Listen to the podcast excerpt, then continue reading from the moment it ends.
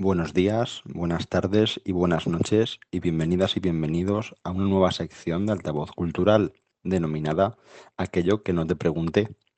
Tenemos el placer de estrenarla con una entrevista a Rocío Simón en torno a su obra Contra el Verano, publicada en Editorial 16. Querida Rocío, bienvenida.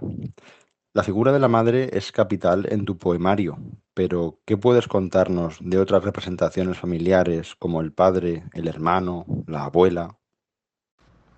Hola, bueno, muchas gracias, estoy muy contenta de estar aquí, por fin.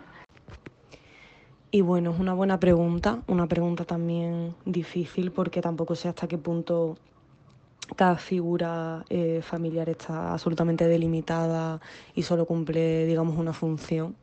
Pero creo que, que, por ejemplo, el hermano, a diferencia quizá de la madre, que sí que tiene una postura como siempre construida en la distancia, en la mayoría de las veces desde un lugar hostil, el hermano creo que es como un puente, digamos, entre el, el yo poético y la madre y que a veces como que juega en el mismo espacio que el yo y a veces como que es ese hermano en mayúsculas que ante el cual el, el yo se contrapone o se compara o se no sé. Y luego la, la, la abuela yo diría que, que por ejemplo es como también retomar un poco esta idea no clásica de, de una genealogía femenina en la que el, el, yo poético, que evidentemente es femenino, se intenta encajar, eh, cuánto hay en esa herencia, ¿no? Digamos.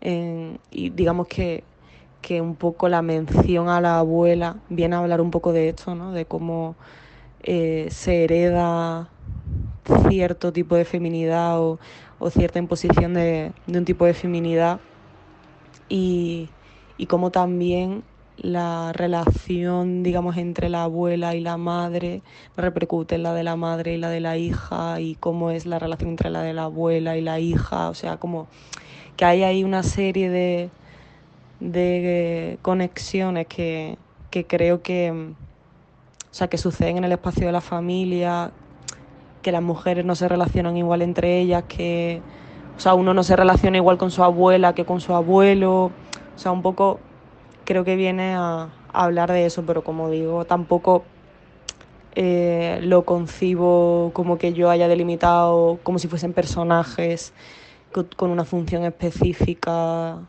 con un simbolismo súper específico, sino que al final venían a responder a determinadas imágenes que yo quería plasmar o determinadas cuestiones que, que para las que de repente eh, una, una figura u otra me convenían más. Eh, y en cuanto al padre, mmm, es difícil también, porque creo que el padre eh, también es un poco mediador. O sea, creo que quizá, quizá se puede decir como que las figuras femeninas como que tienen eh, un peso como más claro y como que tiende al hostil y las figuras masculinas en, en el libro eh, muchas veces, o sea, dentro de la familia, claro, muchas veces como que tienen un papel más secundario o, o como que funcionan más de puente, ¿no? De ese puente del que hablaba con, con el hermano. O, o, como también venir a mostrar como eh, una especie de, de, A ver, es difícil, ¿no? Pero bueno, quizá una especie de, de pérdida que es diferente a, a la pérdida materna. No sé. Mmm no sé si respondo a tu pregunta, creo que sí. ¿Dirías que desde el simbolismo que desarrollas en Contra el Verano, el sexo atenta contra la elegancia? ¿O es una cuestión de sutileza? Por ejemplo, hay imágenes como la del beso mientras hundes el brazo en el cocido de tu madre y hay imágenes como el espatarre de la voz poética en el sillón, hay piernas abiertas y en este caso es censurada rápidamente la escena por la madre que advierte a la, a la voz poética femenina, la hija, y le dice que, que no, que así no. y mientras tanto, pues hay otra serie de, de escenas mucho más simbólicas, como las de eh, espachurrar unas fresas, el tema de los alimentos, la escena de estar tumbada en la mesa y estar rodeada de hombres. En fin, cuéntanos un poquito cómo chocan, si es que chocan, o en qué grado lo hacen el sexo y la sexualidad que desprende el poemario con el concepto de elegancia. Por otra parte, reivindicas ese choque del sexo o la sexualidad contra la elegancia, es decir, no te importa sacrificar la elegancia en pro de desplegar la sexualidad, el sexo. Bueno, creo que muchas veces se le ha dado como una lectura a ciertos pasajes del libro como, o se le está dando como más ligado a lo sexual y quizá esa no era como mi primera intención. Es decir, como que siento que, que esos versos como los que citas de mm, quisiera besarte mientras estrujo un puñado de fresas no remiten tanto inicialmente a,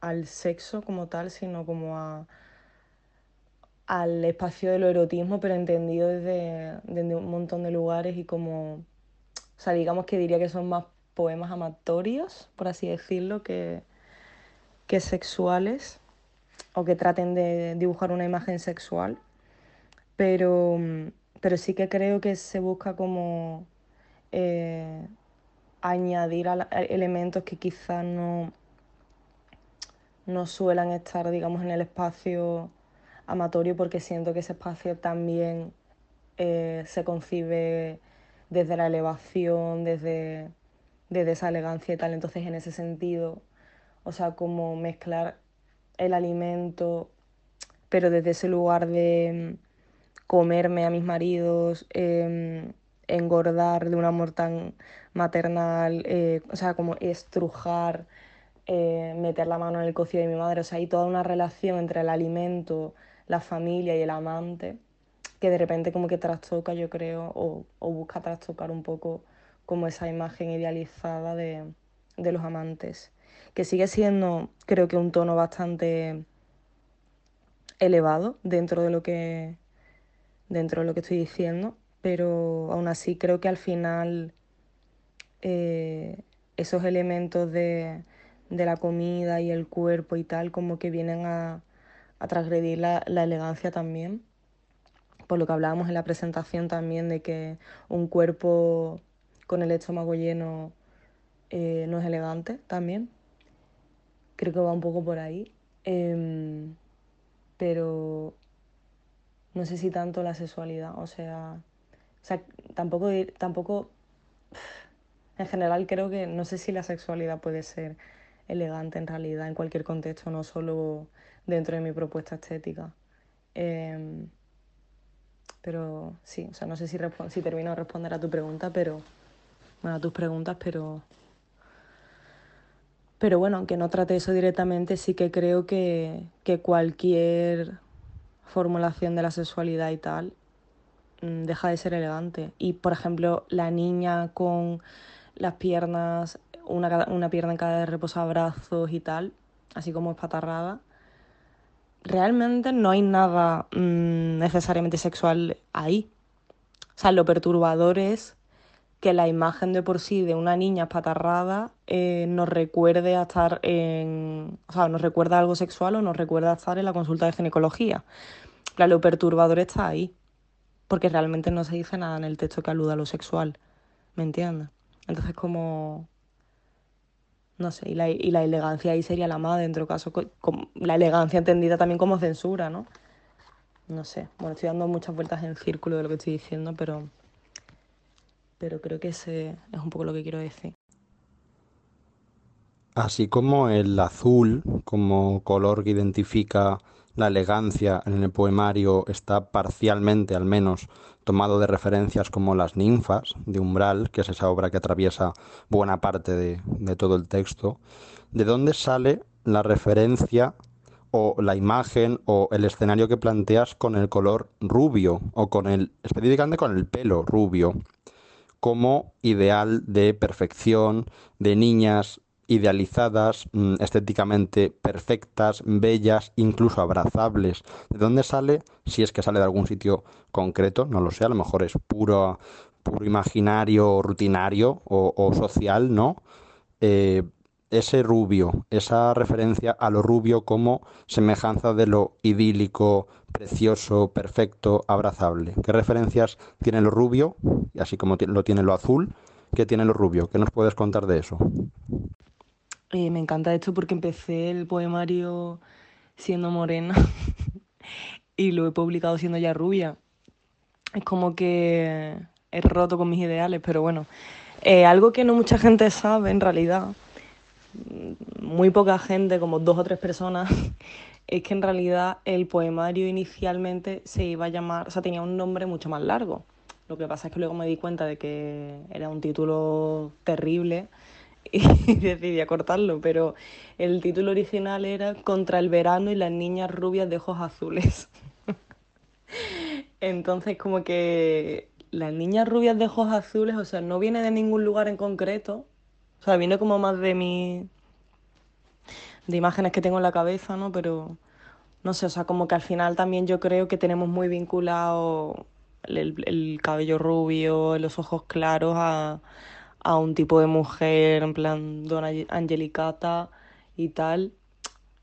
O sea, lo angelical, digamos, y como que con la piel muy blanca y tal. Entonces como que viene un poco de, de ahí, pero no hay como ninguna referencia concreta. Pero sí que es verdad que, bueno, como que lo quité del título porque quería centrarme más en el verano y no tanto en ir en contra de figuras femeninas y porque me parecía que funcionaba mucho mejor si eran solo esas tres palabras.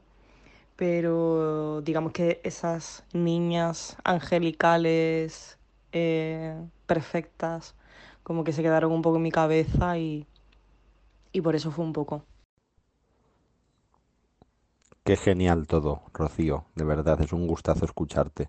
Te dejamos ya la última de este aquello que no te pregunté en su primera entrega dedicada a Contra el Verano y es que sentimos que el poemario está atravesado de una cierta tensión, tensión por no llegar a ser elegante, tensión en base a la llamada mediocridad, el tema del cuerpo, el tema de la presión y la exigencia de la figura de la madre, en fin, lo que ya hemos comentado en, en otros formatos, en otras ocasiones, ¿no?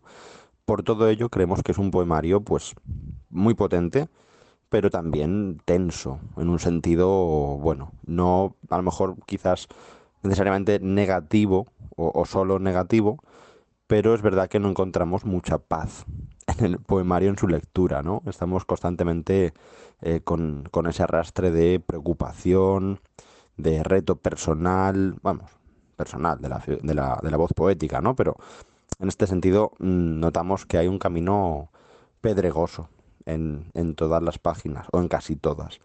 ¿Por qué ese casi? Pues porque nos gustaría, para que terminar esta entrega de aquello que no te pregunté, nos gustaría preguntarte por precisamente esos rincones de paz. ¿Qué versos, qué poemas, qué imágenes crees que aportan o que transmiten cierta paz dentro de el maravilloso poemario que es Contra el verano? Bueno, eh, sí que estoy de acuerdo con que hay, digamos, una tensión constante a lo largo del poemario, pero sí que creo que por la manera en la que yo he trabajado los motivos del, del libro y como, o sea, la manera en que he escrito los textos, que están escritos al final de una manera muy narrativa, con un lenguaje que no es fragmentario necesariamente y tal, al final creo que eso al, haberme también centrado tanto en la imagen, creo que eso hace que, que, esas imágenes sean lentas. O sea, yo pensaba mucho en imágenes lentas o casi o que casi ni se movían. Entonces creo que aunque haya una tensión en la voz poética, sí que creo que hay también una lentitud que también tiene que ver con ese alivio o tiene que ver con, con esa calma. Yo sí que noto muchos momentos de templanza.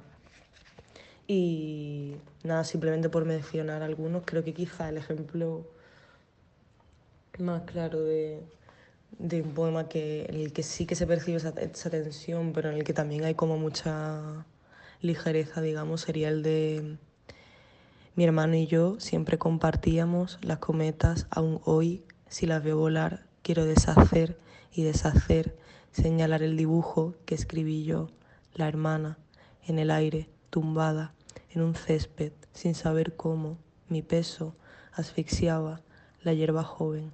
Sé que el hilo es demasiado corto aún. O sea, como que creo, lo he leído entero porque no sabía en qué parte cortar, pero mm, como que creo que es una imagen eh, donde, de, o sea, de repente es una imagen de serenidad, donde sí que se puede percibir esa tensión, pero realmente es una imagen de serenidad. Incluso el primer poema del libro a mí me parece una imagen de serenidad, aunque tenga, no sé, eh, determinadas imágenes más, más truculentas o tensas. Y nada, eso es lo que, eso es lo que creo.